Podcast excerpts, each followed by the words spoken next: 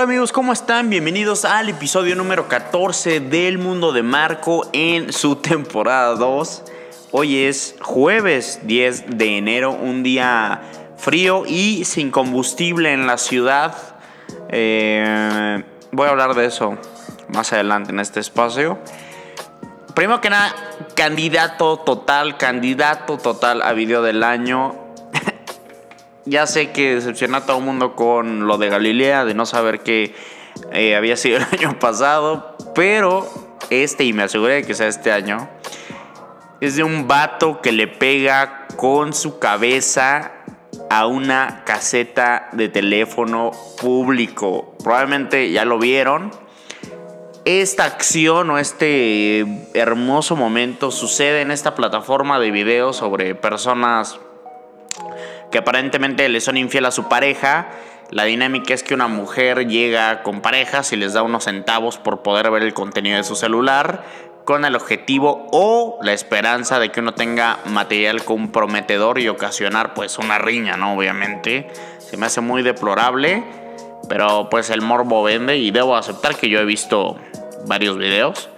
Eh, pero el caso es que hay un video de estos en el que un niño, y me refiero a un niño porque tiene como 20 años, que aparentemente tiene una relación con una señora pues madura, que se ve bastante horrible, la verdad.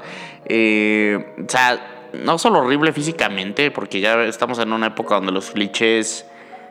¿Qué es horrible? ¿Qué es horrible, Marco? Bueno, que se ve que es una horrible persona y aparte no es muy agraciada físicamente bajo los clichés que nuestra sociedad maneja. En fin, la, señora aparentemente le es infiel al morro y después le dice que es un niño y que ella necesita un hombre. Eh, Después la señora le da un golpe en la cara y después el vato pues la persigue. La gente como del crew del programa este le dicen que se calme. El güey abraza a un policía porque está pues muy triste. Y después se imputa un chingo. O sea, la neta la, señora esta pues lo humilla. Y, y, le pega con la mano primero la, la caseta telefónica. O sea, pam y después agarra y le mete un cabezazo, pero no, no, no, más o menos, no, le mete un cabezazo. O sea, ahí lo tienen que parar. El oficial que está ahí, un policía, le, dije, le dice que ya se tranquilice. Yo vi el fragmento en Facebook y después ya investigué y vi el video completo, por supuesto.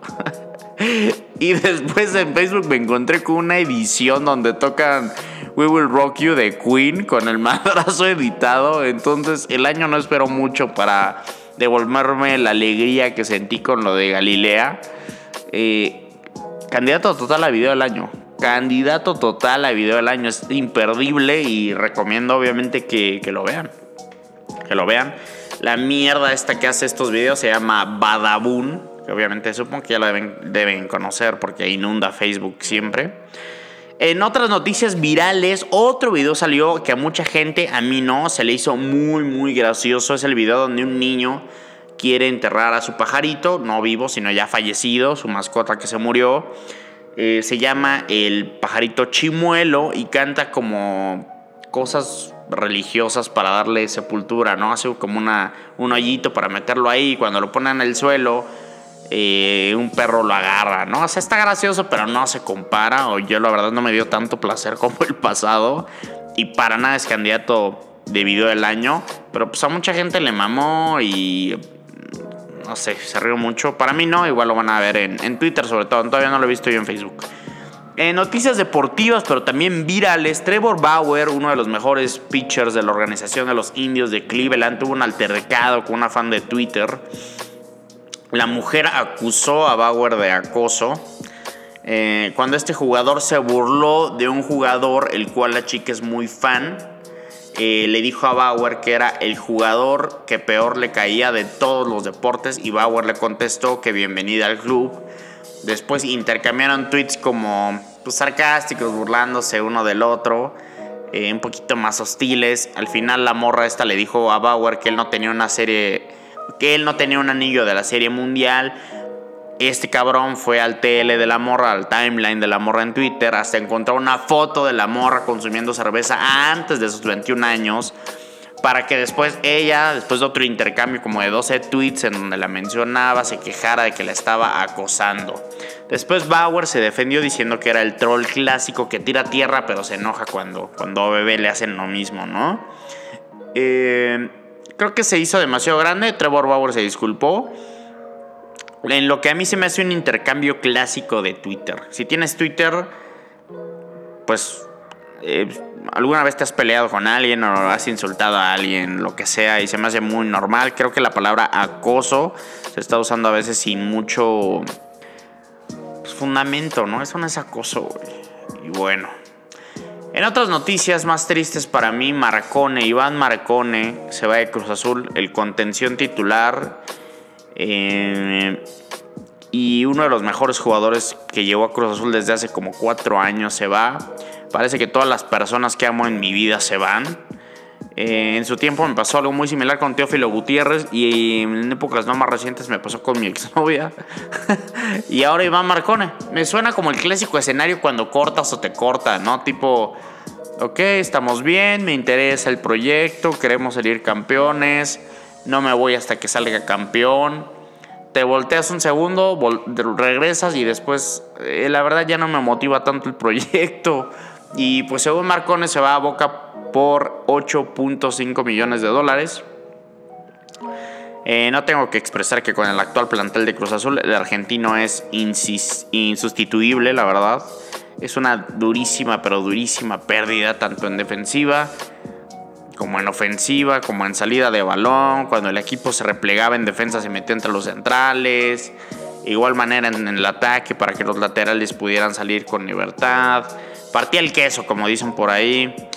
Y con esto descienden dramáticamente las oportunidades de Cruz Azul para poder eh, volver a, llegar a la final, ¿no?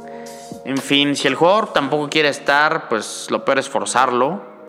Lo que no está bien es que ya lo haga con el torneo iniciado, ¿no? Si yo fuera la dirigencia, probablemente le diría que hasta, hasta que el torneo termine te vas, papi. Ya aquí iniciamos.